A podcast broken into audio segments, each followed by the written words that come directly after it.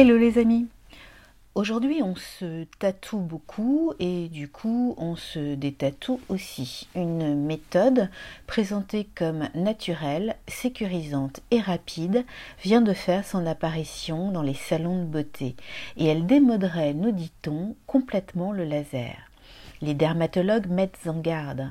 Une étude publiée dans le très sérieux European Journal of Dermatology fait état de choses vraiment pas jolies, jolies. Alors, un conseil, si vous ne voulez plus de vos sourcils tatoués, adressez-vous à un dermato-lasériste et personne d'autre. Vous risquez tout bonnement votre peau. À bientôt!